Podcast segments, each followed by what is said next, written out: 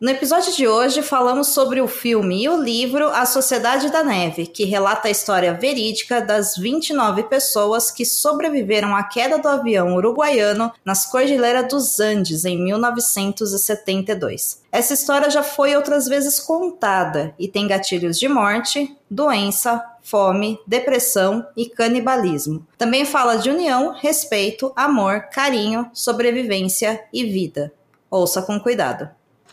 Deve ter sido algum maldito cientista louco que teve a ideia.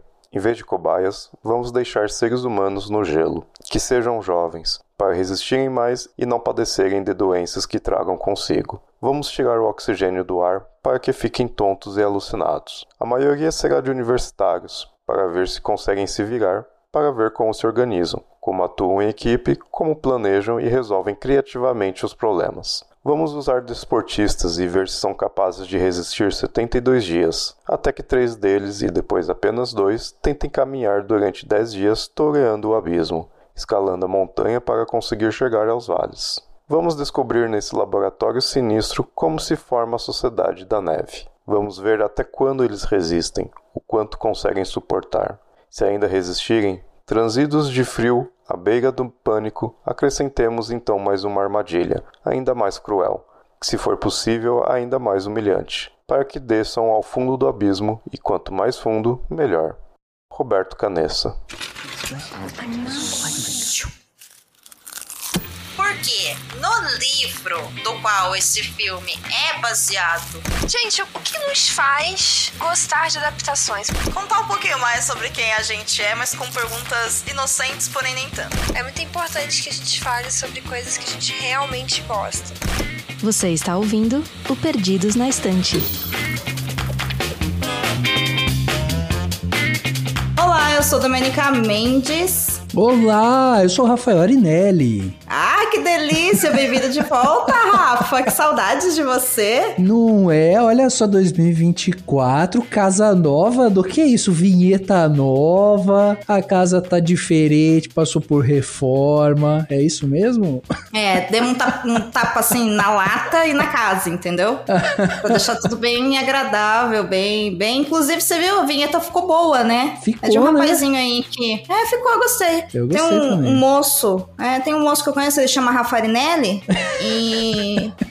E ele tem uma empresa, e aí eu falei, ô senhor Rafarinelli, eu preciso de uma vinheta. E aí ele fez, você viu que coisa? É, e tem, sabe que tem sempre aquela coisa de que é muito difícil a gente fazer vinheta pra gente mesmo, né? Eu tenho isso também. Todas as vezes que eu vou fazer alguma coisa pra mim, eu fico, caraca, daí eu tento, daí eu acho que não fica bom. Então sempre que você pede pra alguém de fora fazer, às vezes a pessoa traz uma visão daquilo que você é, que às vezes você nem sabia. Então isso foi muito legal, essa experiência que a gente teve aí. Ah, foi ótimo, Rafa. Seu trabalho ficou excelente. É, ouvintes, a vinheta acreditada no final dos episódios de 2024 foi o Rafa que fez. É isso. Um trabalho excelente, ficou muito, muito boa. É uma que a gente gostou bastante, assim. E foi um brainstorm bem louco, mas, mas, mas, mas. Isso é papo para um outro episódio, talvez para um Estúdio 31, Rafa. É isso, ver, Vamos, verdade. vamos marcar. verdade, verdade. É, outro podcast, outro, programa. Deixa pra lá. É porque a primeira vez que eu tô aqui no Perdidos, daí tô achando tudo tão diferente aqui, daí tinha que, eu tinha que levantar essa bola, entendeu? Ah, entendi. Nunca veio, né? Nunca veio nunca aqui, vim, tá certo. nunca vim. Uhum. É, sem vergonha. Bem, Rafael Arinelli, senhoras e senhores, foi o motivador desse episódio, porque inicialmente eu ia fazer um episódio extra aqui pro Perdidos, só citando alguns comentários depois que eu assisti o filme A Sociedade da Neve. E aí eu fiz um post lá no Instagram falando, gente, eu tô fascinada por essa história, num sentido muito positivo. E aí o Rafa falou, Dô, se quiser a gente grava. Mas eu não li o livro. Eu falei, beleza, Rafa, vamos gravar. A gente precisa esperar uma semana pra poder bater a agenda, e nessa uma semana eu li o livro, então. Foi isso, Caraca. eu realmente. Eu li o livro em dois dias, na verdade. Ele tem quase 500 páginas. Eu sentei, eu, assim, sabe? Eu devorei, assim. Devorou. Eu deixei de ir em festa. Cara, eu, de- eu tinha uma festa marcada Ah, no sábado, com o ingresso comprado, tudo. caraca, E aí com eu ingresso?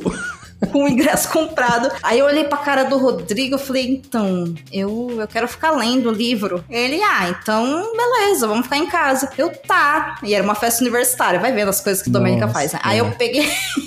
Entrei num grupo, coloquei lá, gente, tem aqui os ingressos. Aí compraram os ingressos mais barato que eu paguei, mas pelo menos eu né, não sei, tô tá no prejuízo para continuar lendo. Eu fiquei fascinada desse jeito. E essa história mexeu comigo de muitas maneiras. E uhum. eu tô falando tudo isso porque é uma história, né? Com muito gatilhos, é uma história que já foi contada muitas vezes. Sim. Mas ela é uma história contada de um jeito muito diferente. Então, ouvinte, antes de você seguir aqui com a gente, se você não assistiu o filme e quiser ver o trailer, assistir, eu recomendo que assista, porque é um filme muito bom e tem uma narrativa e uma mensagem muito bonita. Porém, se não for o tipo de filme que você gosta, tudo bem, não precisa assistir. Mas não é a mesma história do acidente de Andes, contada como sempre foi. É por isso que a gente tá gravando esse episódio. Então, vocês estejam avisados aí, avisados, avisados, né? Que teremos spoilers, vamos ter sinopse. Embora assim, né? Spoiler de vida real não é bem spoiler, né? São fatos. Mas a gente vai falar de maneira bem livre aqui, né, Rafa? É isso aí, é isso aí. Cara, e é uma história realmente que. É porque ela tem um, um fator humano muito forte, né, do assim. E, e, e ela entra em conflito com muita coisa que a gente às vezes parece que,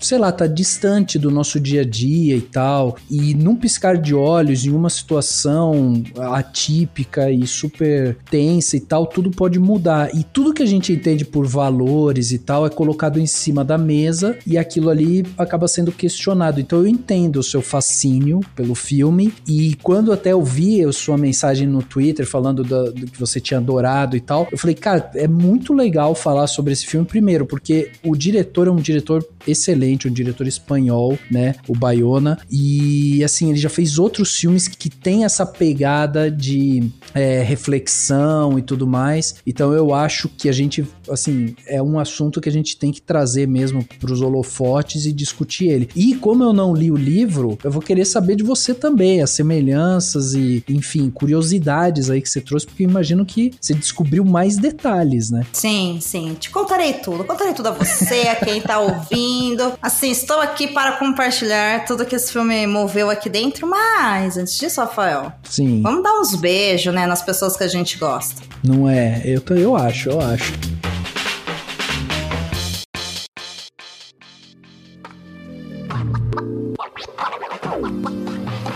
Aliás, do fiquei pensando nisso porque, como a gente vai falar de um filme que tem a ver com resiliência, com força, com crença, né? Você acreditar naquilo e tal. Dessa vez eu pensei em mandar um beijo para as pessoas, porque a gente tá no começo do ano, então eu queria mandar um beijo especial para os produtores de podcast independente, do porque não é uma coisa fácil. Geralmente essas pessoas fazem os produtos delas e lançam os produtos muito na cara e na coragem, tipo, tiram do sangue ali mesmo, porque elas acreditam. E muita gente que escuta e, e depois, tipo, consome esses produtos não tem ideia do tempo que a gente gasta fazendo edição, pauta, chamando convidado, aí editando, publicando, criando os textos, vitrine e tudo mais. Cara, é muita coisa. E eu achei que era uma boa mandar esse beijo agora, aqui no começo do ano, porque começo do ano é sempre aquele momento em que muitos podcasts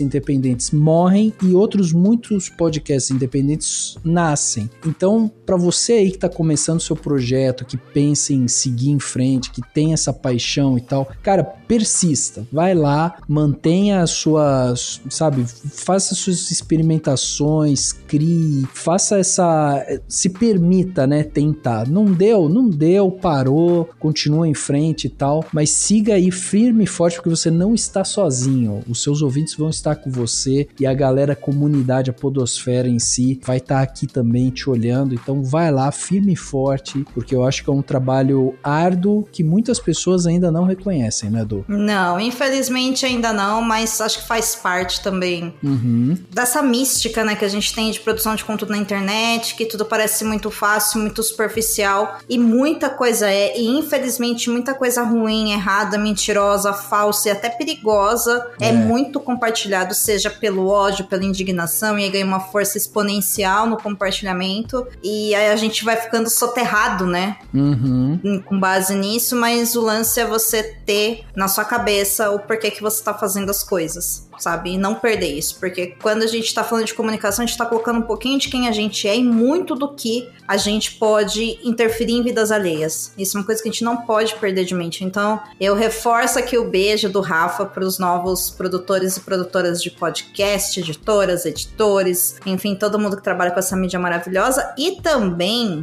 explano aqui esse beijo para quem nos ouve, porque o ouvinte faz parte também disso. Sim. Né?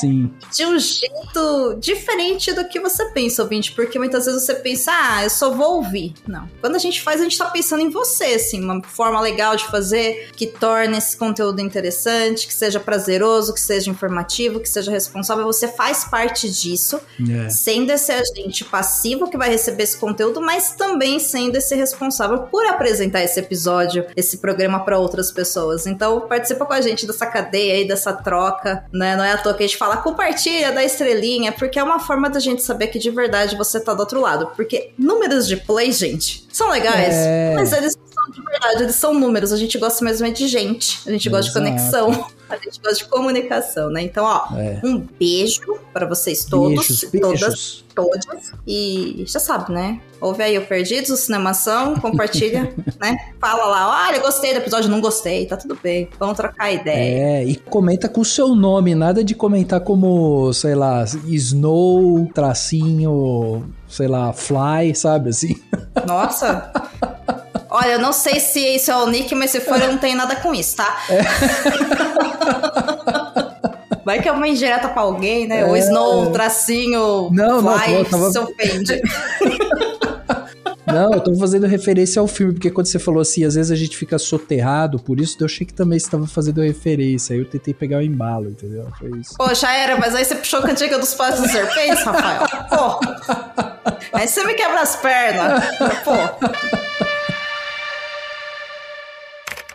A Sociedade da Neve é um filme espanhol lançado em 15 de dezembro de 2023 na Netflix. Dirigido por Juan Antonio Bayona, ele é baseado no livro de mesmo nome escrito por Pablo Vierci e lançado em 2008. O livro traz relatos reais dos sobreviventes ao acidente dos Andes de 1972. O filme está concorrendo a dois Oscars em 2024, como melhor filme estrangeiro e melhor maquiagem penteados.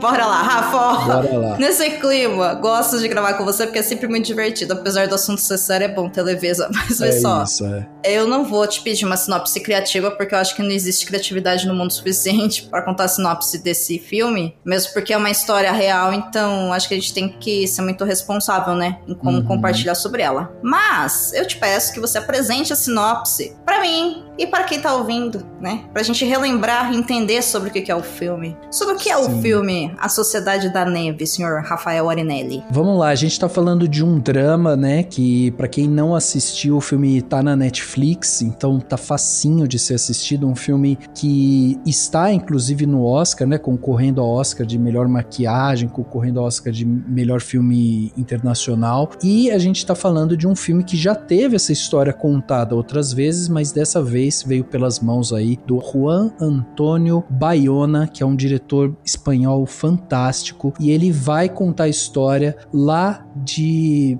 de um voo, né, que aconteceu em 1972, vindo do Uruguai, onde ele acaba colidindo com a geleira ali dos Andes e apenas 29 dos seus 45 passageiros sobrevivem ao acidente. Eles ficam presos num lugar completamente hostil, muito difícil o acesso e sem qualquer tipo de recurso, e ali eles são obrigados a lutar pelas suas vidas de todas as maneiras. É um filme muito denso, escrito também pelo Bayona, e a gente tá falando de um filme que, como eu falei, ele tem essa base, né, na, na realidade, baseado em fatos reais, e que certamente foi muito marcante para a sociedade, para o Uruguai, e depois ele ganhou ainda mais relevância, né, para o mundo, conforme detalhes dessa história foram vindo à tona. É, e uma coisa importante da gente ressaltar aqui também, complementando essa sinopse, é que esse filme ele é baseado num livro que tem esse mesmo nome, Uhum. que é A Sociedade da Neve. É um livro jornalístico que conta com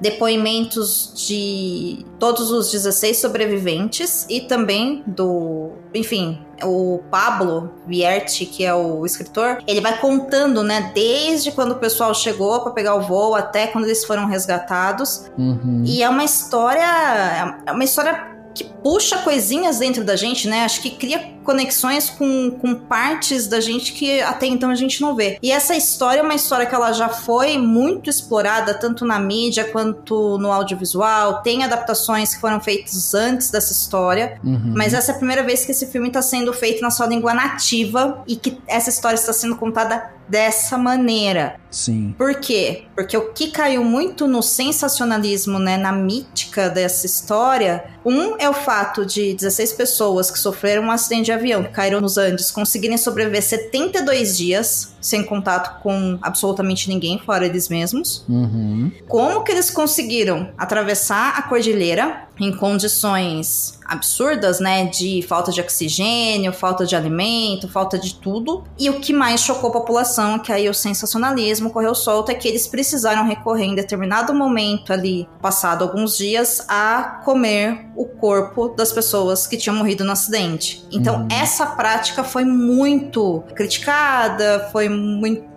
enfim, tratada de uma maneira muito errada e sensacionalista por diversos jornais e também por outras adaptações. Mas a Sociedade da Neve não é sobre isso, não é sobre esse fato, né, tão Uhum. duro. Não é essa a mensagem do filme. Eu acho que foi isso que mais me chamou a atenção nele. Mas, É. Rafa, como é que foi o seu primeiro contato com essa história? Você já conhecia essa história desse acidente antes de Uhum. assistir o filme? Ou foi a primeira vez que você viu? Você chegou a ver? Eu acho que chama Vivos, né? O, Vivos, filme é. anterior. É. Você chegou a assistir? Assisti, assisti. Vivos é um filme de 93, né? Uma versão dessa história e tal. E esse filme foi o filme que me deu contato com essa história e tal. Mas eu lembro também que, apesar de eu ter assistido o filme e, e ter achado assim impressionante na época e tudo mais, era um filme que ele não, ele não tinha me marcado o suficiente, sabe? Eu, eu- até porque é um filme que tem essa questão de ser um filme americano. A gente tem o Ethan Hawke no filme, pra vocês terem uma ideia. Tipo, é um filme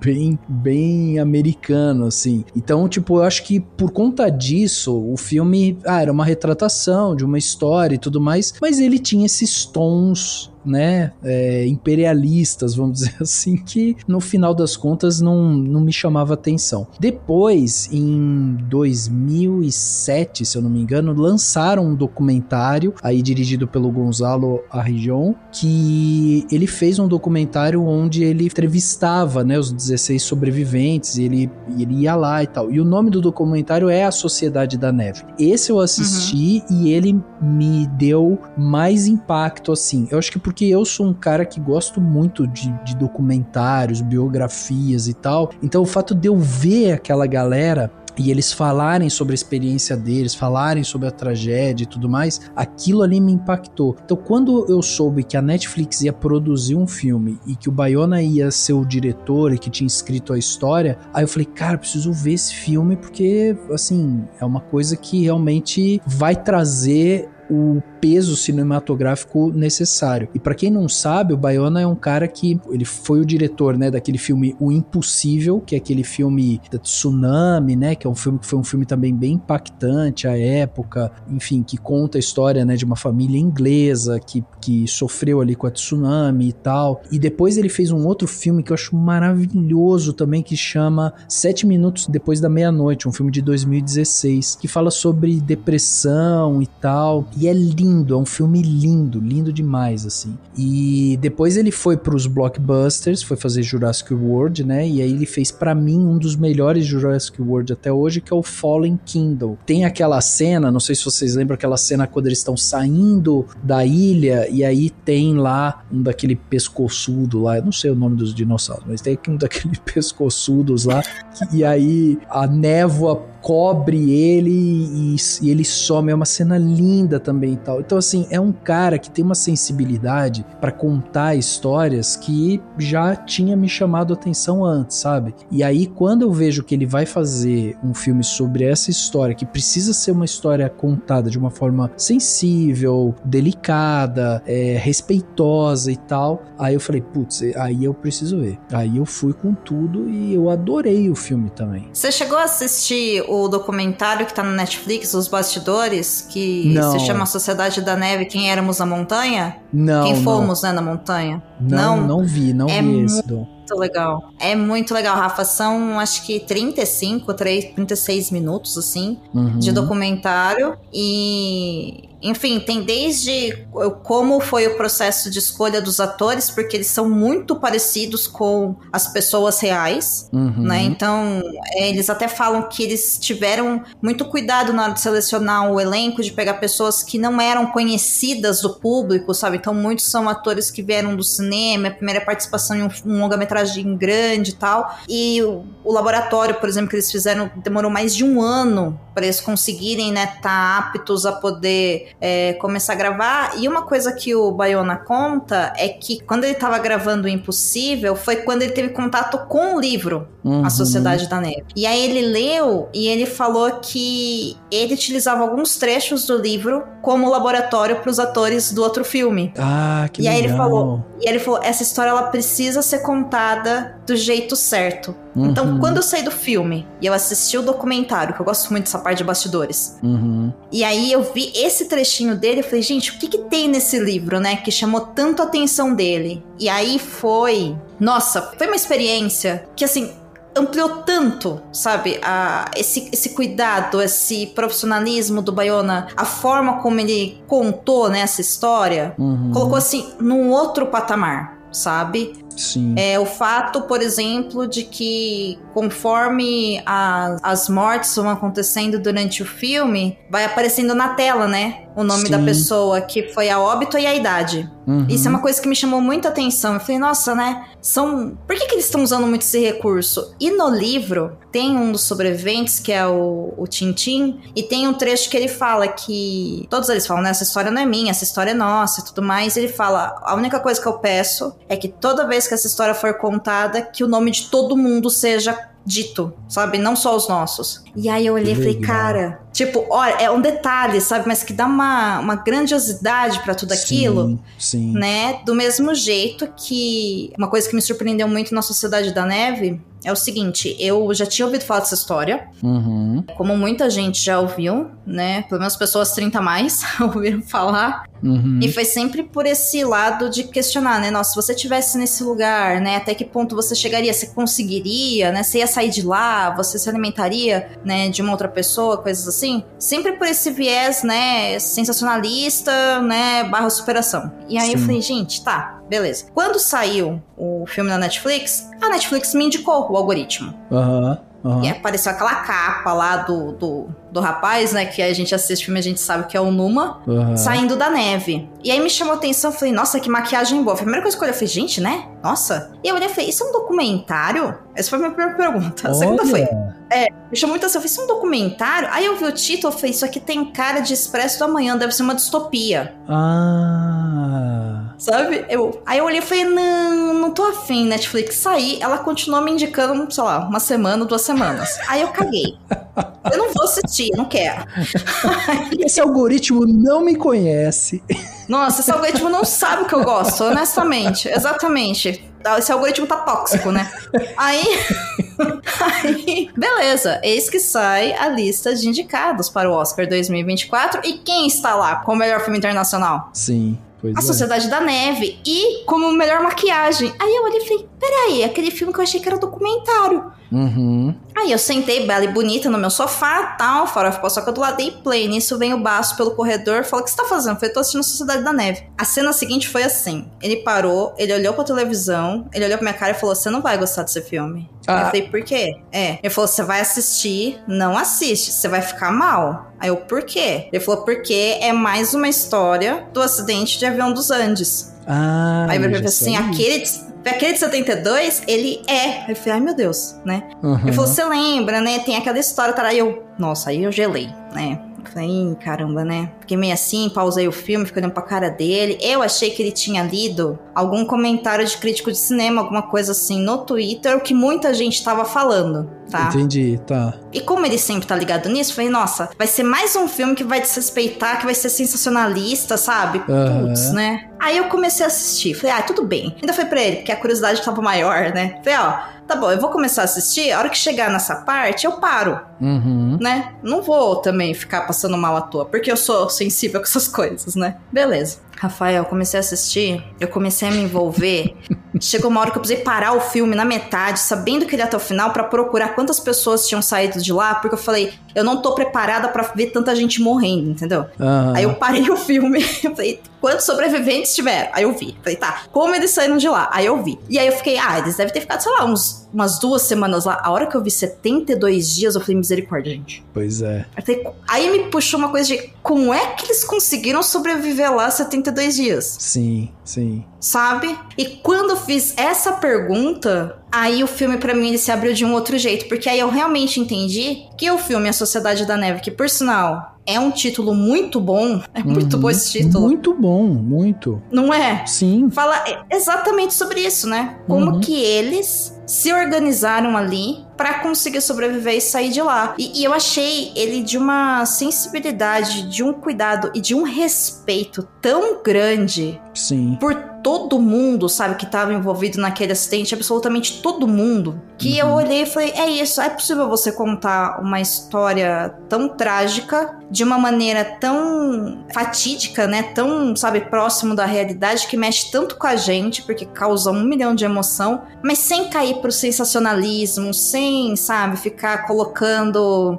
É. é, coisas místicas demais, ou juízo de valor, né? Não É. tem um juízo de valor, sabe? Ó, era certo isso, era errado isso, não é isso, né? Uhum. É o que era possível. Então, assim, eu. Nossa, eu, eu assim, eu terminei. A hora que aparece o resgate, eu chorava que nem criança em posição fetal. Eu tava muito emocionada.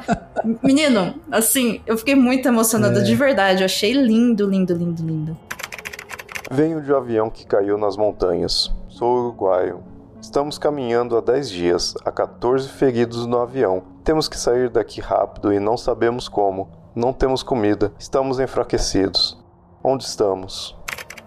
Odô, e assim, é, esse negócio que você falou de ter os bastidores é legal porque, primeiro, a gente tá falando de um filme da Netflix, a Netflix ela tem essa tendência de pegar esses diretores, quando ela quer, né, fazer um, um filme pesado, bom, que vai inclusive concorrer a prêmio e tal, ela faz isso. Ela fez isso no passado com o Ataque dos Cães, da Jane Campion, que é um filme... Filmão também. É, um filme incrível e tal. E eles fizeram a mesma coisa. Tipo, eles lançaram o filme, o filme foi lá, bateu no Oscar e tal. E aí eles em seguida lançam, tipo, um curta, alguma coisa assim, pra mostrar os bastidores. Então você vê como foi feito, o processo de criação e tal. Então isso é muito legal pra justamente a gente ver o, o processo, né, do diretor com aquele filme e tal. Outra coisa que eu achei interessante no seu comentário foi justamente esse lance do respeito que o Bayona teve e que a gente vê isso traduzido no filme porque o filme ele descentraliza, né? A gente tem uma sensação de coletividade no filme que é maravilhosa, assim. Porque, veja, primeiro, a gente tá falando de, de garotos muito jovens que estavam num time de rugby que já tem por si só um senso de irmandade, de coletividade e tudo mais, que já mostra isso ali e eles foram expostos a uma situação, tipo, extrema de sobrevivência. E durante o filme, a gente vai vendo o carinho que eles têm um com os outros, assim, de, sabe, um ficar massageando o pé do outro, ficar fazendo carícia ali, tipo, no, sabe, ah, vão,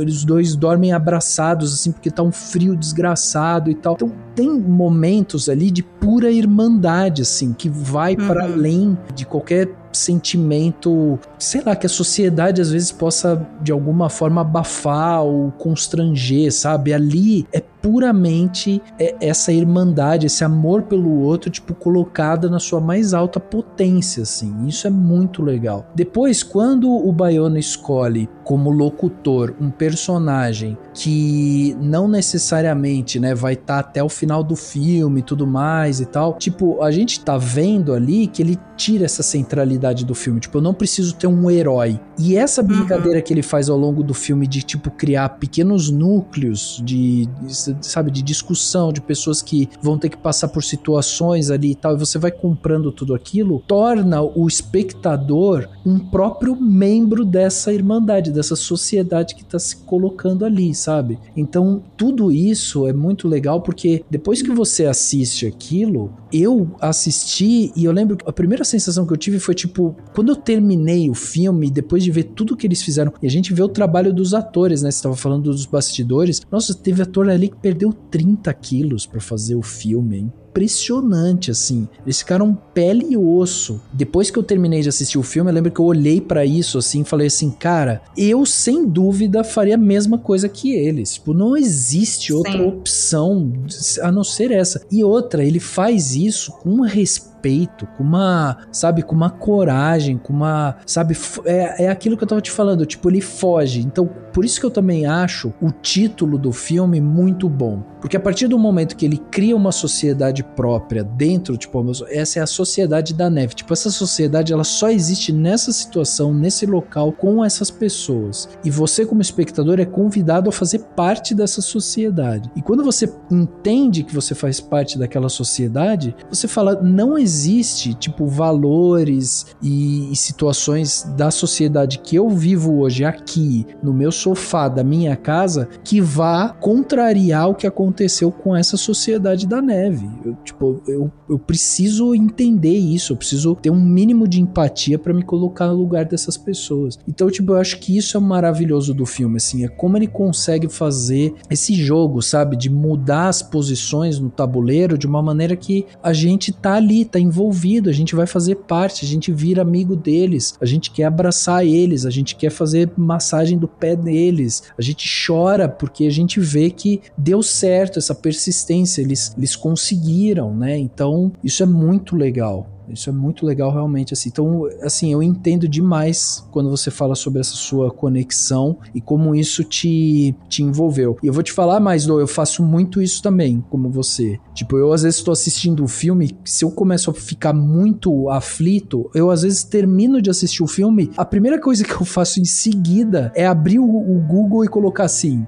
foto real do sobrevivente, tá? Porque eu quero ver a pessoa, entendeu? Eu quero ver o que aconteceu. Quantos dias eles ficaram, como que eles ficaram, não sei o que, sou assim também. Nossa, não, porque esse negócio de quanto dia foi uma coisa que eu falei, ah, não acredito, porque eu tava lá e era bem no começo, ainda nem tinha acontecido a avalanche, que eu acho que é ali próximo ao décimo, ao décimo quarto dia, né, que eles Nossa, estão lá. É. E assim, nem tinha acontecido. A hora que aconteceu a avalanche, eu parei e falei, ah, não, peraí um pouquinho. Quantos saíram de lá? Porque eu falei, gente, assim, você tá falando pra mim, porque na minha cabeça eram duas semanas, como eu disse, né? Uhum. Era no máximo, sei lá, 15, 20 dias. Eu tinha pensado em 20, eu já achei que era muito. Eu falei, meu, eles estavam há 5 dias de sair de lá, de o pessoal achar eles. Olha a inocência da garota, né? Uhum. Falei, vão achar eles. E aconteceu isso, né? E aí eu olhei lá e, tipo, 72. Eu, deve estar errado isso aqui. Aí eu comecei a procurar é. desesperadamente. Aí eu achei é, depoimento de, de cartas, né? Dos sobreviventes, que tem alguns trechos que são colocados na internet por vários sites. Mas eu fiquei angustiada. E porque eu queria saber quantas pessoas conseguiram sair de lá. Porque eu sei que elas saíram de lá. Uhum. Né? Então, assim, eu fiquei tão envolvida que a sensação que eu tinha é, eu sabendo que, sei lá, 15 saiu de lá, eu sei que 15 tá ok, entendeu? Estarão salvos. Sim, tiveram chance, é, né? É, é. Então, era um sentimento muito de angústia e ao mesmo tempo eu pensava, do, isso já aconteceu. E eu pensando, não importa que já aconteceu, eu que tá acontecendo pra mim agora, entendeu?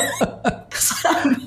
E eu, gente, que. Olha, eu fiquei muito, muito, muito, muito envolvida e, e eu concordo com você. Em vários momentos eu tive essa sensação de que eu estava acompanhando eles quase que dentro daquela fuselagem, É. mas ao mesmo tempo eu sentia, sabe, do você ia sobreviver aqui, você ia conseguir? Eu tenho certeza que eu não iria.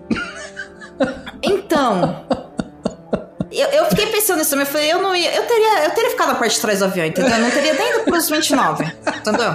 Não teria. Eu também não tenho essa sensação. Eu também. É, eu não, também. Não teria, sabe? Mas assim, é, ao mesmo tempo faz muito sentido porque o filme ele coloca isso também uma necessidade de, olha, eu só quero sobreviver mais um dia de uma maneira tão clara, É. É. Sabe? Que tudo se tornou ao mesmo tempo tão simples. O que, que você quer? Eu quero passar essa noite. Eu não quero morrer congelado. E isso que você falou, né? Do abrir mão desses preconceitos sociais que a gente tem, né? Então, de você ver rapazes se abraçando o tempo todo e, tipo, trocando calor humano e tudo mais, né? É uma coisa que, cara, é, é tão humano, sabe? Desperta humanidade na gente. É, é. Sabe? E eu achei isso tão forte, tão bonito. No livro, Rafa, eles falam muito que lá eles estabeleceram essa sociedade da neve Uhum. e que quando eles voltaram pra cá, eles chamam de a sociedade da planície. Ah, eles davam nome mesmo de Sociedade da Sim. Neve, então. Ah, Sim. tá. Os sobreviventes utilizavam esse termo, a sociedade da neve. A gente montou a sociedade da neve, né? Sensacional. E eles falam que quando, né, vários deles falaram, né, que, que quando eles voltaram para a sociedade da planície, Uhum. Eles não conseguiam se encaixar muito bem, porque eles não conseguiam entender coisas como é, a vaidade, a fama, sabe? Todo mundo tratando eles como, nossa, vocês são heróis, e eles, a gente é herói do quê? É,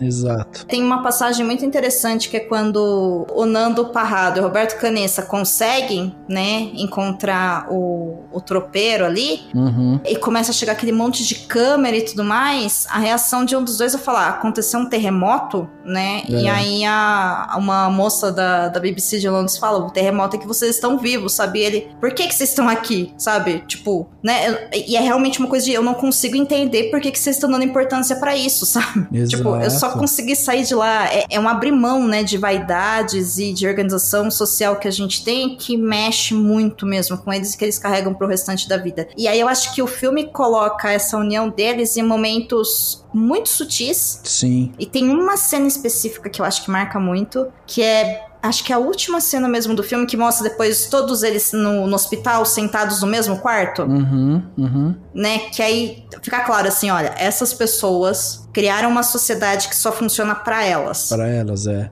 é. né? Elas vão viver em outra sociedade, mas aquilo ali só cabe a elas, Sim. né? E, enfim, é maravilhoso, maravilhoso. E aquela cena do quando vem o resgate mesmo, e um deles, é, que ele tava guardando sempre, tipo, objetos e tal de todos que morreram, pra ele levar com ele. E aí, quando ele vai trazendo a mala, tipo, o piloto fala: Não, não, não, não, é só você, não dá pra ficar entrando com coisa aí. Daí ele senta no chão e fala: Então não vou, eu não vou. Aí você fala: Caraca, é isso, é isso. Essa, essa irmandade, tipo, passou. O que tinha ali naquela mala não era só os objetos, era toda a construção dessa sociedade, era todo esse amor, toda essa, essa identidade deles de doação, né? Porque o ato de, de se alimentar, como eles se alimentaram e tal, tinha um, era uma coisa de doação mesmo. Uma doação deles com eles mesmos. Então era uma coisa muito mais profunda. Não era uma coisa trivial ou só animalesca ou qualquer coisa assim. Não. Era uma questão de sobrevivência em que eles, inclusive, se permitiam isso, né? Então, naquele momento, quando ele tá trazendo a malinha ali, o cara fala que não e ele senta no chão, você tem certeza absoluta que se o piloto não der um ok, ele vai ficar ali. Ele ia ficar. É, ele torceu pelo resgate, mas o resgate tem um limite, tipo, ele traçou uma linha ali. E se esse cara não respeitar essa sociedade que eles construíram, esse, essa fraternidade, essa irmandade que eles construíram ali, não vai funcionar. Então você vai ter que respeitar aqui quem que a gente é. Então isso é muito legal. Eu te perguntado o que, que você sentiu quando a gente tem essa quebra de expectativa, quando a gente vê que o cara que é o mocinho, ele não tá mais ali. A gente perde o nosso, entre aspas, herói no meio do filme. O que você olhou? Como que você viu isso? Tá, é. São, são várias coisas assim que, que me desperta quando você tá falando isso, porque eu penso no filme e eu lembro do trecho contado pelo sobrevivente, né? Uhum. E aí, a primeira coisa que eu, que eu quero destacar, né, em fins, em fins de informação e de curiosidade, é que na vida real, o Nando voltou né, com o pessoal do resgate. Sim. Pra encontrar o pessoal, como de fato aconteceu. Uhum. Só que o resgate ele não foi feito em um dia só, ele foi feito em dois. Ah, tá. Né? Porque, é, enfim, a, a cordilheira ali. No começo do filme eles colocam uma explicação ali do porquê que tem muita turbulência, né? Que são encontro Uhum. das massas de ar, frio com quente. E o piloto do helicóptero, ele tava correndo risco mesmo de sofrer também um acidente. Então tem vários deles dando depoimento de a gente escapou de um acidente de avião. E quando a gente entrou no, no helicóptero, quase que a gente sofreu outro. Pois é. Né? Então, assim, fo- foi muito difícil pra eles saírem de lá. Então, você vê no filme que eles não param o helicóptero ali no chão, é porque realmente não pode, não tem como, Uhum. né, ele- o pessoal fazer isso. Então, não é sacanagem, sabe? Tem um porquê ali, né, do que tá acontecendo. Então, tem esse fato que é, uma parte do pessoal foi, conseguiu chegar no, e ir embora no primeiro dia, que foi ali, então, 71 dias, que ficou ali, e uma outra equipe voltou pra pegar o restante do pessoal com 72 dias. Uhum. Então, fecha ali o ciclo 72, né? E quem estava entre esse, se eu não me engano, o- na segunda é, leva foi o Gustavo Zerbino, que é esse rapaz que durante o filme todo fica pegando medalhinha, Tá. cartinha, Uhum. é, um colar, um anel, alguma coisa. E assim, Rafa, isso. Nossa, isso é uma coisa que me deixa muito emocionada, sabe, essa ação dele. Porque é, ele, ele mesmo, ele fala no, no depoimento dele, né, que ele carregava na mala os amigos dele Exato, exato. Né? E ele tem na casa dele um. Ele separou lá um altarzinho, né? Que ele deixou os objetos de pessoas que não. cujos familiares e amigos não conseguiram identificar que era de alguém. Uhum. Então ele guarda esses objetos, né? Porque ele fala, são meus amigos. E, e eu acho isso tão. tão bonito, sabe? Porque. Cara, ele poderia se preocupar simplesmente de ir embora. Ele teve esse estalo de a gente vai sair daqui e quando a gente sair vai ter gente que não vai ter nada, não vai ter ninguém pra abraçar. É. Então eu vou levar uma última coisa, né, que a pessoa tava em vida portando pra poder, né, devolver. E, e, assim, cara, isso é de um, isso é de um respeito, isso é de um amor, de uma doação tão grande, É. né? É muito generoso, né? Não- ele não tava pensando só, muito. só nele, é isso. É. É, e de fato, a cena dele, né, indo pro helicóptero e carregando a malinha e o pessoal falou: "Não, você não pode levar ela é real". Ah, é Né? real. Tan- É real. Ele conta isso e o rapaz que tava com ele, que fica ali do lado dele também, os dois contam, né? Que legal. Que o, o comandante falou: não, você não pode levar. Então ele sentou e falou: então não sai daqui. Aham. E aí, na visão do amigo dele depois, o comandante falou: não, pode trazer. Na visão dele, ele fala que ele chegou, jogou pro Nando e falou: acho que foi o Nando, e ele falou: segura, e isso que é mais importante do que eu. Uhum. E só depois que ele teve certeza que estava lá dentro que ele subiu no helicóptero pra ir embora. É, sabe? é. Então, é, nossa, é, essa parte específica foi uma parte, assim, que mexeu muito comigo, assim. é, fiquei muito, muito, muito emocionada mesmo, assim. Eu, eu começo a engasgar quando eu, É. quando eu lembro. Me toca muito, né? Eu era o último. Na minha vez, peguei a sacola e quando tentei passá-la para Adolfo, que já estava no helicóptero, o comandante ordenou: Não, a sacola não pode vir. Então me sentei sobre ela e disse: Se a sacola não for, eu também não vou. Adolfo me olhava com desalento, até que por fim me disse: Gustavo, por favor, suba. Não, não, eu dizia. Como poderia abandonar na neve como se fosse lixo as histórias de todos os meus amigos? Adolfo era o único que entendia o que estava acontecendo, mas ainda assim implorava para que eu subisse. O piloto e os tripulantes me olhavam com estupefação, pois não podiam permanecer um minuto a mais sequer naquele equilíbrio instável. Achavam que eu tinha enlouquecido. Por fim, eu disse a Adolfo: Vou dar a sacola a você com a condição de que não a entregue a ninguém. O piloto e os tripulantes estavam tão perplexos com a minha atitude que não disseram mais nada. Ergui a sacola, passei-a para Adolfo no helicóptero. Ele a pegou com o mesmo carinho e respeito com que eu a carregava. Encaixou-a entre os pés e logo depois subi, e ninguém disse mais nada. Enquanto o helicóptero se afastava, eu chorava. Não sei se de alegria ou de tristeza, mas chorava. Com a sacola entre os pés, com Adolfo ao meu lado. Éramos os últimos, não tinha ficado nada para trás, nem ninguém, porque os trazia comigo. Gustavo Zerbino. O Dô, mas você sabe que eu acho assim que tem um, uma questão que muitas vezes quando a gente vai se referir a essa história, eu acho que esse foi um dos problemas lá do Vivos, né? Essa primeira adaptação hollywoodiana e tudo mais, que durante muito tempo, quando falavam do Vivos, para você fazer uma sinopse era você falar assim que era uma galera, né, um grupo de rugby que sofreu um acidente nos Andes e que eles comeram carne humana para se para sobreviver. Essa era a sinopse do filme. Uhum. E isso já mostra justamente tipo todo o grau, né, de preconceito que a gente tem com essa questão, porque a gente simplifica toda essa questão nesse ato de comer carne humana para sobreviver. E a gente é. esquece justamente de todo o fator emocional e tal. Então veja, tem algumas coisas que eu acho nesse filme que o Bayona é muito feliz. A primeira delas, quando ele começa o filme com um plano aéreo e tal, e, e a câmera passa e você já vê aquela imensidão do Andy com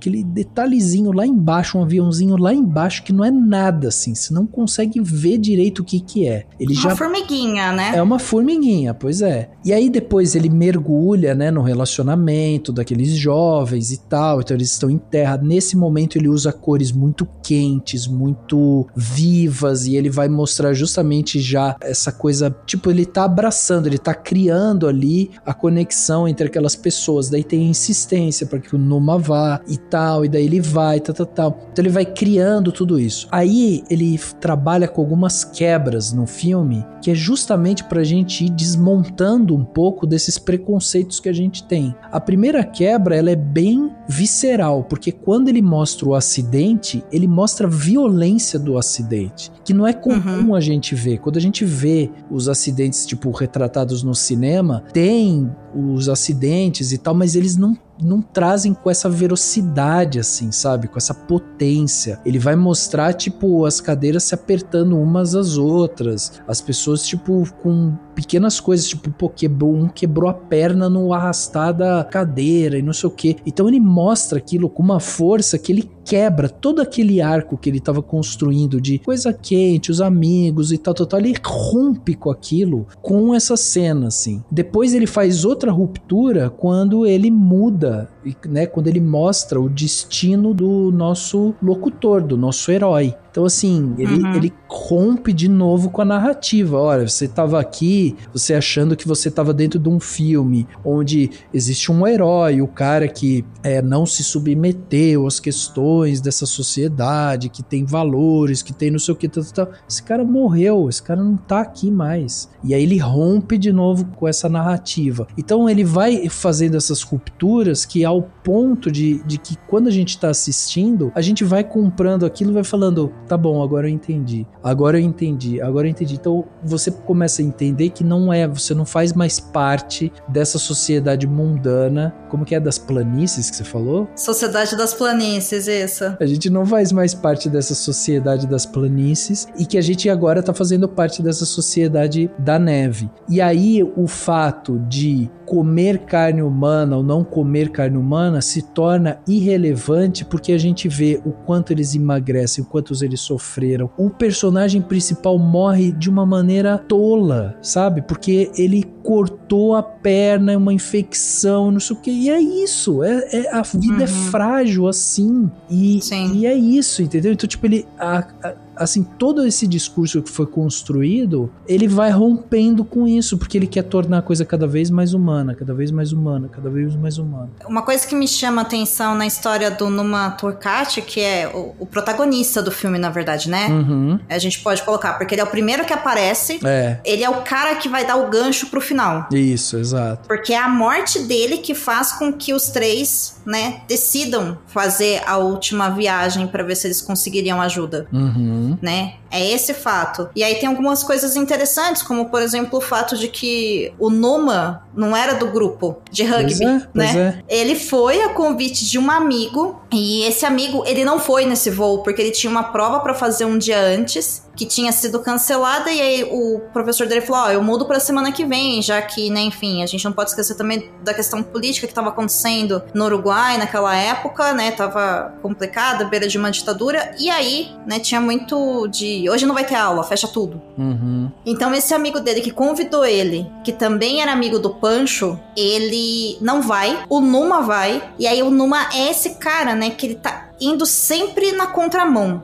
a gente tem um olhar meio que de liderança para ele, apesar dele não ocupar um espaço de, de é, liderança, né? É. A gente vê porque ele tá narrando, é. mas ele não é o líder, né? Mas ele é esse cara que fala, a gente tem que sair, a gente vai conseguir tudo mais, tanto que para mim ficou muito marcante que ele se descontrolou, né? Sim. Porque é isso que o filme narra, né? Que ele chutou lá o negócio de vidro, por isso ele se cortou. Exato. Na verdade, não foi isso que aconteceu, ele já tava machucado mesmo uhum. e foi isso, né? Não teve esse ato de desespero, mas eu acho que foi a forma como o filme conseguiu colocar para mostrar que ele aos poucos foi é, se readaptando e ele aos poucos foi deixando de lutar, sabe? É essa sensação que dá uhum. na história real, assim. Uhum. O pessoal fala, o Numa ele foi se fechando cada vez mais e muitos deles falam dessa coisa do o, o, quanto que a sua mente tem que querer sair de lá numa situação dessa, entendeu? É. Tipo, você tem que, tem que, querer, né? Vão vir as adversidades, tá aí avalanche para mostrar que isso acontece, uhum. mas você tem que querer, porque se você for desistindo, o seu corpo vai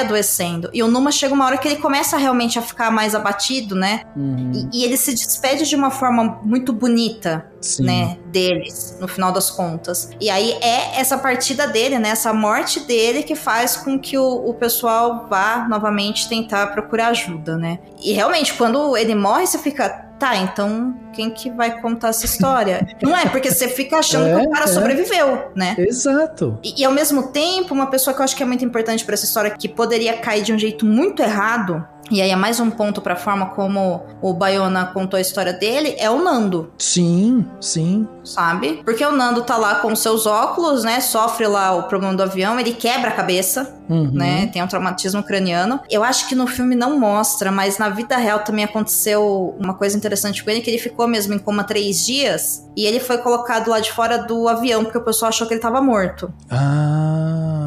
E aí, um deles foi lá e falou assim: Mas ele tá respirando. E colocaram ele para dentro. Entendi. Quando colocaram ele pra dentro, alguém esbarrou nele e do jeito que ele caiu, ele bateu com a cabeça numa pedra de gelo. Ah, não acredito. Sim, mas aí tá assim, quando você não, não é pra você morrer, você não morre mesmo. Uhum. O cara tava com uma inflamação no cérebro. O que ajudou a diminuir a inflamação foi o gelo de onde a cabeça dele ficou apoiada porque ninguém conseguiu ver. Ah, olha só. Inacreditável. E aí, três dias depois, ele acorda, né? Ele descobre que a mãe dele já morreu. Uhum. A irmã dele tá lá, né? É, morrendo. Uhum. E aí, realmente, né? Ele tem uma recuperação maravilhosa. O filme coloca isso desse, dessa coisa que ele fala: eu vou voltar a ver meu pai. Então, ele saindo para caminhar todo dia treinando e ele voltando. E ele sim, né? Ele sai, literalmente, né? Do, do em coma que não viu o começo da desgraça. Sim. Pro cara que conseguiu atravessar. Então, assim, pra gente olhar pro Nando e colocar ele como um grande herói, sabe? O, o exemplo de resiliência, uhum. se fosse um pouquinho errado a forma de contar, seria outra história. Exato. Sabe? Exato. Eu acho que tem uma coisa, do, não sei se você concorda, mas é quase uma ironia, uma brincadeira que é feita aqui no roteiro, que é quase como uma ironia com a gente que tá assistindo o filme, que é tipo, eu vou quebrar, inclusive, essa estrutura narrativa que vocês conhecem. Num, porque a gente está entrando num mundo tão particular que a gente vai quebrar alguns conceitos aqui pré-determinados. Um deles é o conceito do herói. Então, assim, uhum. eu vou transferir essa coisa no meio do filme, entendeu? Vou mudar isso de lugar e tal. E eu acho que isso é muito feliz, justamente porque ele coloca essa pitada de heroísmo em cada um desses sobreviventes ali. Então, quando a gente vê que o cara, que é o cara que está fazendo a locução, que é o cara que está guiando a gente por aquela história, não é o cara que sobrevive, a gente começa a olhar para quem sobreviveu de uma outra maneira. A gente começa a tentar procurar ali os protagonistas. E de repente, quando a gente vê, são todos eles protagonistas. Então, acho que isso é muito feliz. E ele, e quando eu digo até de uma ironia, é porque ele vai colocar e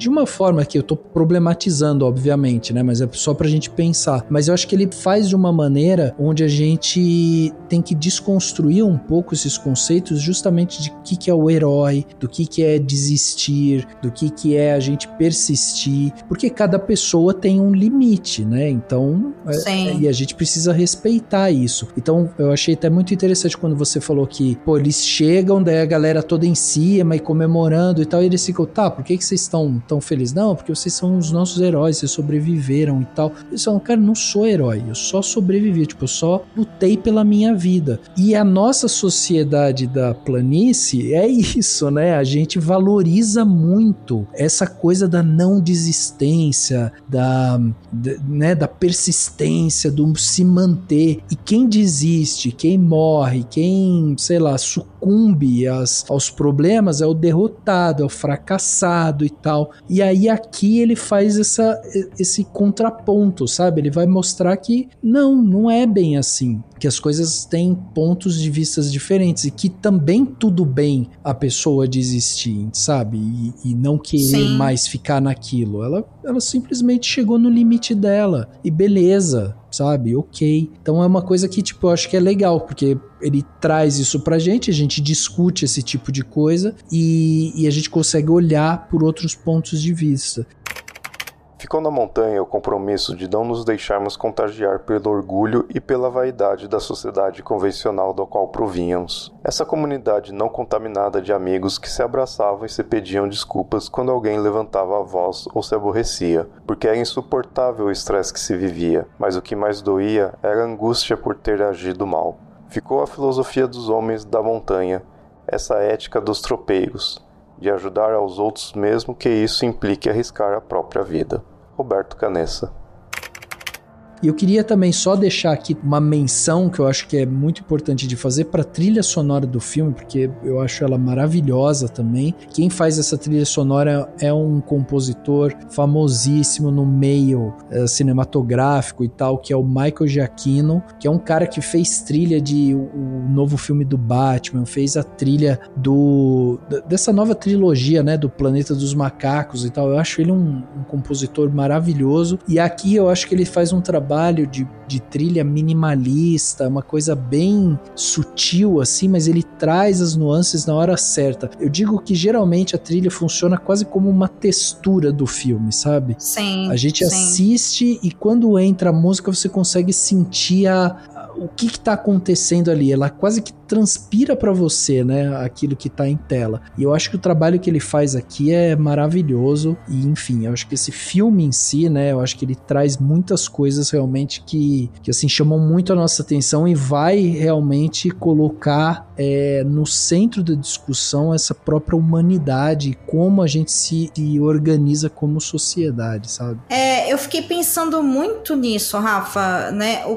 porquê Sociedade da Neve antes de eu ler o livro, uhum. sabe? Eu fiquei pensando muito nisso. O que que, o que que eles querem dizer sobre isso, né? Porque de fato existiam, por exemplo, ali duas figuras que, que eram muito importantes, que era a Liliane e o Javier, que eram dois adultos, basicamente, né, no meio dos outros jovens, uhum. que é aquele uhum. casal que sobrevive. Uhum. E claramente a Liliana ela se torna ali uma figura materna muito grande para eles. Ah. E todos eles falam muito isso, sabe? O quanto que diante daquilo a Liliana também por ser mãe, ela assumiu meio que um papel que eles davam a ela de maternidade e que as palavras dela, por exemplo, eram melhor do que qualquer remédio. Uhum. Por quê? Porque essa coisa de você estar tá presente, de você ouvir. E aí foi me tocando várias coisas, né? A morte dela, eu acho que é uma morte que mexe muito, né? Porque é, ela foi sendo afundada na neve enquanto eles tentavam tirar outras pessoas. Sim. Né? E é isso, não sabem por quanto tempo ela ficou lá embaixo. Uma outra coisa que mexeu muito comigo foi, por exemplo, ver, e depois lendo o livro isso ficou mais claro, o quanto que lá eles tinham um sentido de união e de fazer as coisas que é muito diferente da gente. Então, uhum. tem duas passagens que toca. Uma tem a ver com a água e outra tem a ver com a carne, tá? Então, se for assunto sensível, a gente pula aí, sei lá, um minuto, um minuto e meio. Que é o seguinte: com relação à água, um dos rapazes quebrou o quadril quando sofreu o acidente. Então ele ficava se arrastando, né, o tempo todo. E ele não conseguia, né, desenterrar neve, ele não conseguia organizar o avião. O que ele conseguia fazer era derreter água, derreter o gelo para fazer água. Uhum. E isso tinha muito valor para eles, porque eles precisavam se hidratar, porque colocar o gelo na boca machucava. Certo. Você tentar engolir gelo, fecha a sua garganta, né? Então você não tá se hidratando, você tá se machucando. Uhum. E com relação à carne, é que, diferente do que tá no, no filme, eles fizeram uma divisão entre dois grupos para poder lidar com isso. Então tinha o pessoal que ia lá realmente para fazer o corte, e depois tinha um pessoal que fazia, né, cortes menores para poder dar pro pessoal, e de fato eles comiam com neve para ajudar, né, enfim, a, a descer tudo aquilo, né? Uhum. E aí tem um dos rapazes que tá nesse segundo grupo, que um dia eles vão contar as porções, eles veem que tem duas porções a menos. E aí a reação deles é entrar e ficar olhando pra cara de todo mundo. Aí o cara fala, gente, eu tô com fome, né? Eu não consegui, então eu não vou mais fazer isso. Uhum. E aí ninguém criticou ele, ninguém falou nada, ele simplesmente saiu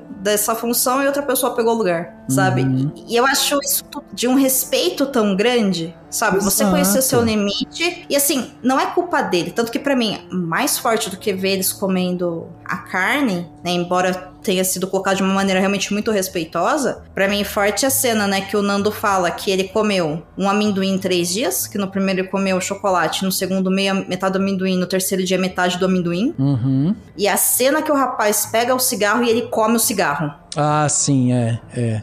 Isso é Cara, muito forte. aquela cena. Gente, aquela cena eu olhei e falei, meu Deus do céu, imagino o desespero, sabe? Se você tentar Desesperador. comer, É. né? Tentar comer cigarro, sabe? Que você não tem outra coisa pra comer, né? É. Então, é, eu acho que esse filme, ele coloca a gente em contato com uma coisa que a gente não consegue imaginar, porque a gente não consegue imaginar um frio extremo, um acidente de avião, pessoas agonizando do seu lado, né? Uhum. Fome. A gente não consegue imaginar tudo isso. Né? É impossível pra mente humana imaginar tudo isso. Mas o filme coloca a gente nisso e fala, mas não é sobre isso. É. É, sobre doação. Você falou ali atrás sobre a questão, né, de como pra eles doarem os corpos era um sinônimo de amor e tem um deles que fala isso no depoimento no livro que ele fala hoje, se fala muito sobre doação de órgãos, né? Então tem pessoas que já declaram que quer doar seus órgãos quando morre. Ele falou, a gente em 72 não tinha isso. Mas não É. foi isso que a gente fez? É, exato, exato. Sabe? E, e- é, e foi, né? De Foi. fato foi Foi. né? Porque não tem nada mais nobre do que numa situação dessa você falar, olha, eu não tô mais aqui, mas eu tô aqui. E por que que eu acho também que, que o Numa, no final das contas, foi optado por ele contar a história? Né? Fora esse gancho de que é, é o último deles que morre, né? Tem esse Uhum. marco, mas eu acho que é pra mostrar também que, assim, essa história é sobre os 29 que sobreviveram ao acidente. Todos eles são importantes Exato. todos eles são importantes, não só os 16 que saíram com vida dos Andes. Uhum. Sabe? Essa é uma história de todos eles, né? Inclusive daqueles que não puderam voltar. Exato. Sabe? Então é, é um filme belíssimo, belíssimo, belíssimo. Eu não tenho críticas, eu achei a maquiagem espetacular. Ô, Dô, só pra ser Ah. chato, assim, É, chato mesmo, é. Eu Bem acho que a chato, única, é, e a única coisa que eu falaria, porque eu fiquei sabendo disso agora, graças a você, que é a Ah. gente não tem essa profundidade dessa figura materna da Liliana e tal no filme, Ah, né? Ela, Uhum. ela fica meio de lado ali e tal, e, e no filme dá uma coisa meio a entender de que ela e o Javier, tipo, ficavam sempre meio isolados entre eles, assim, que eles não não estavam ali meio participando muito das coisas, sabe, assim. E isso eu poderia dizer, tipo, fazer uma crítica mais nesse sentido de tipo, pô, se ela foi essa figura materna importante pra eles, de repente poderia ter trazido, né, mais dessa presença dela ao longo do filme, contado um pouco mais da história dela e tal, porque isso que você falou, tipo, faz todo sentido e é lindo também a gente saber isso. Então, é a única coisa assim que eu teria pra pontuar, assim. É, ela é muito importante, principalmente fora o Javier, obviamente, né? Uhum. Que é o viúvo dela. Ela é muito importante pro Nando, porque eu não me lembro se no filme mostra. Você que só assistiu o filme me fala se tem no filme, eu só tô criando imagem na minha cabeça. Tá. Um dia antes da avalanche, o Nando ficou conversando com ela. Né? Então, a- ele fala que ele ficou muito tempo ali segurando a mão dela, eles estavam cochichando, o Javier, né? Fala também no depoimento dele. E o Nando fala que naquela noite ele tava falando pra ela: Olha, é, eu, eu tô aqui, eu quero sair daqui por uma coisa que eu não sei nunca se eu vou ter, que é uma família. Uhum. Uhum. E ela vai acalmando ele, falando: você vai sair daqui, você vai ter sua família. Tanto que o depoimento do Nando, né, ele é dividido basicamente em dois fatos: que é um, ele querer voltar pro pai dele, Uhum. Pra poder falar: olha, a mãe e a minha irmã não estão mais aqui, mas eu tô. Uhum. E ele tem mais uma irmã, né, que ficou em terra. E ele fala que da Cordilheira dos Andes, o que ele tem de melhor é a vida dele a partir de lá, porque ele voltou, passado alguns anos, ele conheceu uma mulher, ele se casou e ele tem filhas, então ele considera, né, a família dele considera que a vida dele só aconteceu daquele jeito após o acidente. Entendi. Então, de certa forma, eu acho que a Liliana também ela é muito importante nesse aspecto com o Nando, mas eu não lembro se no filme É, tem essa não- cena ou se eu criei. Eu acho Só- que você criou, acho que você criou. Eu criei. acho que você, Ô, Baiona. tá. eu acho tá. que sim, é. Tá, eu não lembro se tinha realmente descontando ou não, porque realmente, né, ela e o Javier estão sempre separados, e uma coisa que me dava muita sensação no filme, que de fato depois lendo ficou provado no depoimento do Javier, é que, um, que eles se sentiam deslocados, Uhum. porque, né, eles não eram do grupo. E dois, que me dava muita sensação de que se em algum momento eles tivessem que escolher entre quem viveria e quem morreria, o Javier seria. Ele achava que ele seria o que morreria, Entendi. sabe? Aham. Isso, isso no filme pra mim ficou muito claro, e no depoimento dele ele fala isso. Aham. Sabe? Que ele sentia que, justamente por ele ser mais velho e tudo mais, se eles tivessem que escolher entre alguém, eles escolheriam ele pra, sei lá, sacrificar, deixar pra trás, seja lá o que for. É, até porque eu imagino que como ela criou também essa, essa questão muito maternal, né, com todos e tal, ela, eles deviam ter um carinho por ela. Mas é uma pena mesmo não ter esse aprofundamento da Liliana lá no filme, porque a sensação que dá é, é mais o oposto, assim, que o Nando tinha uma, uma vitalidade, uma coisa muito positiva dele, porque ele lá repetia que ele ia sair, que ele ia não sei o que, então mostra, né, ele se preparando e tudo mais. E, e eu acho que a Liliana e o Javier, eles ficam muito deslocados, assim, durante muito Uhum. período. Eu lembro mais dela no filme, tipo, quando eles estão discutindo, né, sobre a questão da carne, se eles comem, se eles não comem e tal, e aí a- o Javier e a Liliana meio que se posicionam ali contra, né, aquilo, mas não tem grandes diálogos junto com ela, assim, sabe? Então ficou uma coisa assim, e daí, lógico, mostra essa morte dela, que é um- uma morte horrível, e aí depois o Javier meio que concentra nele essa figura quase que um oráculo ali pra eles, né? Porque daí tem uma cena que é o Javier conversando lá e falando sobre que eles vão sair de lá, que vai. Aí eu acho que é o Javier que conversa com o Nando sobre essa questão da, da família, porque ele fala que ele vai sair de lá, que ele vai encontrar as filhas e que ele vai sim montar uma família, não sei o que e tal. Então acho que eles tentaram, sei lá, centralizar um pouco dessa figura da Liliana no próprio Javier, sabe? Pode ser, pode ser, porque os outros rapazes, eles não chegam a falar muito do Javier É, no- nos depoimentos, entendi, sabe? Entendi. O Javier também, e tem uma coisa que, que no filme toca, mas eu acho que não fica tão claro. Assim, fica, porém, peronomútil pela época que ele tá sendo Aham. feito, que é que a maior parte deles era muito católico. Muito católico, Entendi. sabe? E aí eles tinham também esse peso, né, desse pecado que eles estavam sendo obri- obrigados a fazer para poder sobreviver. Uhum. Então isso era uma carga pra eles muito pesada. Inclusive, a Liliana não querer se alimentar, ela só resolve se alimentar depois que eles ouvem no rádio lá no décimo dia. Ah, então a avalanche foi bem depois. No décimo dia que as buscas vão parar. Uhum.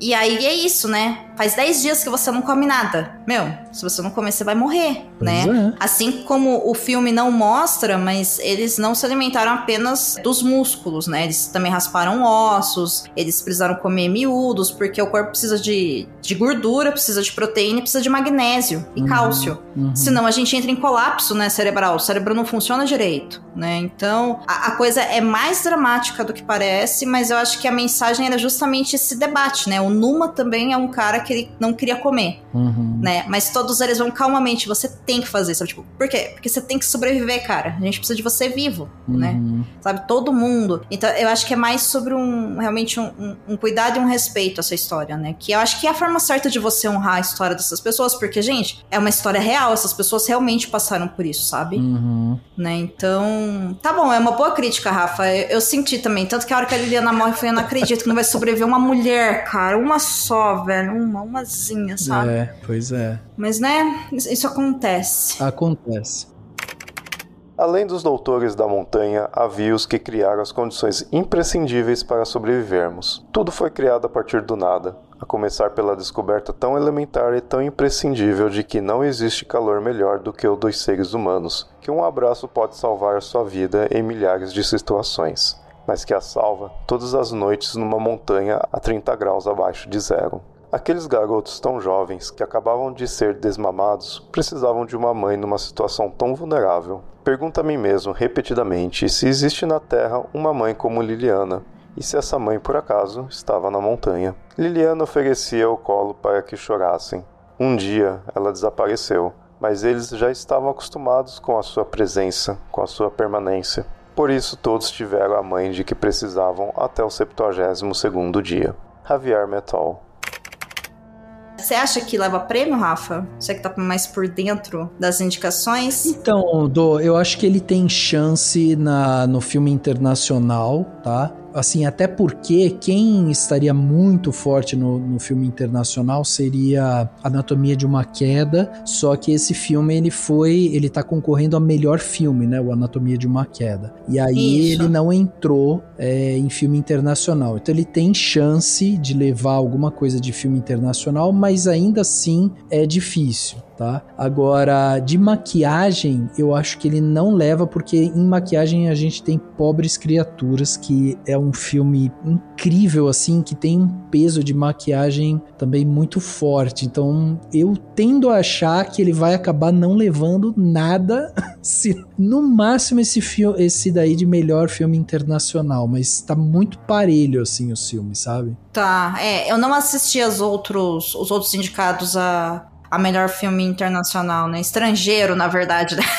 Estrangeiro. É, uhum. um que tá muito forte é Zona de Interesse, que é um filme em inglês e conta a história de um oficial e, e na época do nazismo e tudo mais. É um bom filme também muito bem narrado e tudo mais. E fala também, tem uma questão de, de ironias e de distanciamento, das pessoas não conseguirem ver né, essas questões do holocausto e tal. Então é um, é um dos filmes mais fortes que a gente tem dentro de melhor filme internacional. Então, assim, eu acho que tá entre Zona de Interesse e A Sociedade da Neve em filme internacional. Agora, a maquiagem, eu acho realmente que ele, ele vai acabar não levando maquiagem porque a gente tem pobres criaturas e aí vai pesar a mão. Porque assim, ó, sabe aquela o Oscar tem muito disso. Eles, os votantes acabam dando voto para filmes e meio que vão dividindo os prêmios. Isso é uma tendência que a gente tem observado. Então, assim, Pobres Criaturas é um filme que provavelmente não vai me levar melhor filme. E ele está concorrendo a melhor filme. Então, quais outros uhum. prêmios podemos dar para esse filme sensacional?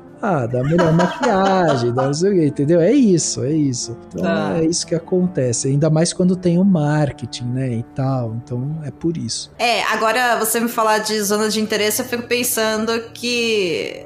Se bem que eu não estou torcendo para Oppenheimer, mas eu acho que ele tem uma chance, né, de ganhar de melhor filme, que eu acho um absurdo, sabe por quê? De novo, uma história dessa sendo contada e premiada. E aí, se é. ele levar de melhor filme, eu acho que tem uma chance mesmo do A Sociedade da Neve não levar para premiar o Zona de Interesse, meio que numa coisa de falar assim: olha, a gente sabe, mas a gente também tem consciência, é, sabe? É, a gente tá falando sobre guerra e matar gente, mas a gente também assume que muitas vezes a gente, né, sabe fazer uma arte crítica crítica, sabe? É. Aquela coisa meio, ai, né? E aí eu falo, ai, gente, não, eu, eu gostaria muito que a Sociedade da Neve ganhasse. Eu não sei se ganha, mas eu gostaria muito não só porque, enfim, em termos técnicos eu acho ele maravilhoso, mas principalmente na narrativa que está sendo contada, porque num ano, e há tanto tempo que a gente bate na tecla, né, de que tudo que importa são as narrativas, tá na hora da gente começar a premiar e reconhecer o trabalho de quem conta histórias de uma maneira respeitosa. Que é Exato. isso que a Sociedade da Neve faz, né? Então, vamos torcer, Sr. Rafael. Vamos ver o que acontece. Mas eu te agradeço demais, Rafa,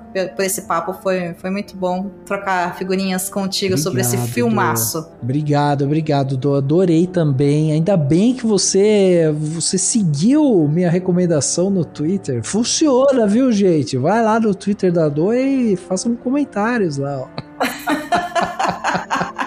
Muito bem, Sr. Rafael. Ó, quem quiser me seguir, inclusive, no Twitter eu não tô muito, não. Rafa tá confundindo Twitter com Instagram. Então, se quiser me seguir, né?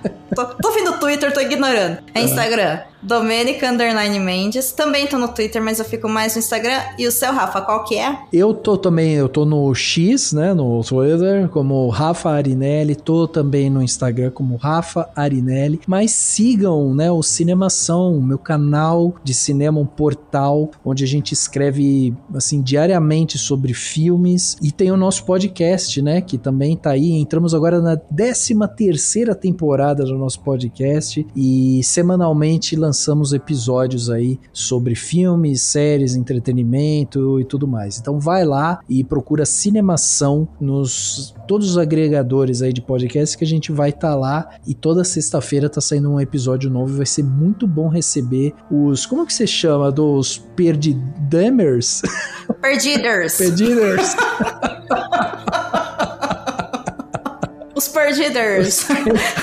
É, porque falar os perdidos fica parecendo que é uma galera, tipo aquele meme do, de outra volta, sabe? Que tá andando pro lado e pro outro, assim. E como é que você chama seus ouvintes Cinemeshcon, sei lá? É, sabe? pois é, pois é. É, nessa época, Rafael, que a gente criou esses programas, não tinha essas coisas de cada nome, tá vendo?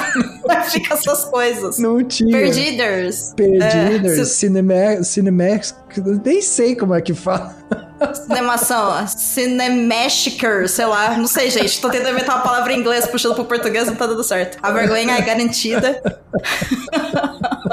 Muito bom. E sim, gente, ó, quarta-feira sai episódios aqui no Perdidos pra você ter tempo de ouvir na sexta-feira ouvir Cinemação. É sobre isso, É entendeu? isso, é isso. Tudo pensado. É, tudo pensado, ouvinte. Exatamente. Então, tá bom. Então ouçam Cinemação, sigam o Rafa, troca ideia com ele, que o Rafa é essa pessoa maravilhosa, que vocês conhecem muito bem daqui. E, Rafa, última pergunta, juro. Última, vamos lá. Eu nunca pergunto isso pra ninguém. Ah, Mas esse filme, ele te deixou alguma lição? Do, me deixou uma lição dessa de, de amizade, da gente valorizar nossos amigos. Eu sempre fui uma pessoa que, de tempos em tempos, eu mando uma mensagem pra algum amigo meu, pra uma galera que de repente, sabe, às vezes só passou pela minha vida, trabalhou comigo e tal, e às vezes eu mando só um oi. Pô, faz quanto tempo que a gente não se fala e tal. Eu acho que esse filme trouxe isso pra mim, assim, da gente valorizar essas conexões que a gente tem, até fora, tô falando até fora do nosso núcleo familiar, sabe? A gente sempre reforçar isso, esse, essas amizades e tal, porque é isso, a vida muda de uma hora para outra e a gente não sabe o que vem à nossa frente, né? Então a gente curtir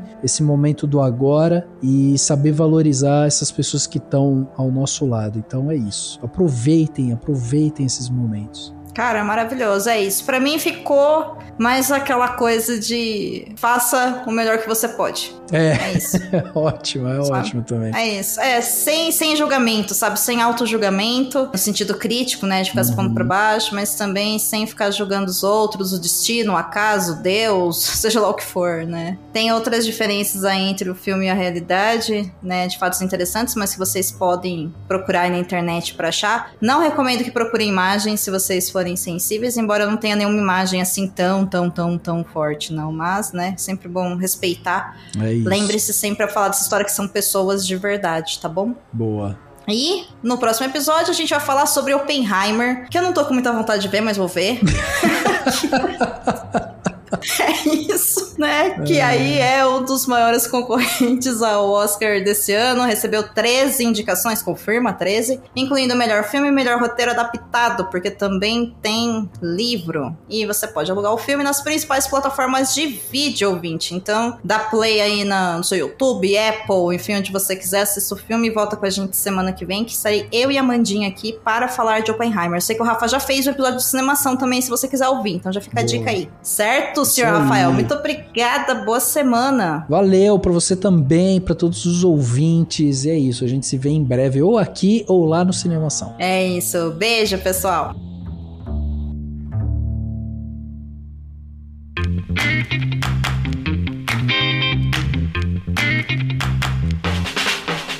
Você acaba de ouvir o podcast Perdidos na Estante. A apresentação foi de Domênica Mendes e Rafael Arinelli. A pauta e produção são de Domênica Mendes. O assistente é de Leonardo Tremesquim. A edição é de Ace Barros. Nesse episódio foram utilizados trechos do livro A Sociedade da Neve, de Pablo Vierce, traduzido por Bernardo Eisenberg e lançado pela editora Companhia das Letras em 2023. O livro está disponível nas versões física e e-book.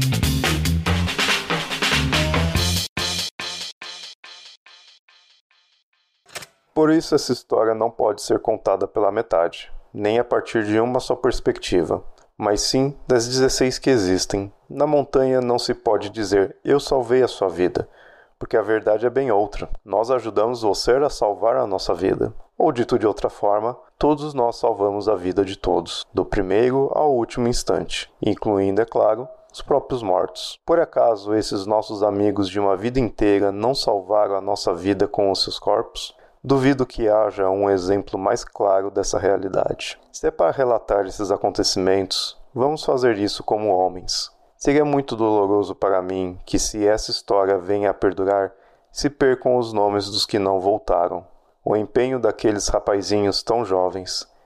Quem eram ou quem foram? O que mais quero é que seus nomes sejam ao menos lidos sempre que alguém contar a história dos antes, pois um nome é uma recordação e uma recordação é uma vida que dura para toda a eternidade. Tintim Vizintim. Em tempo, essa é uma história de todos os passageiros e tripulantes do Fairchild 571.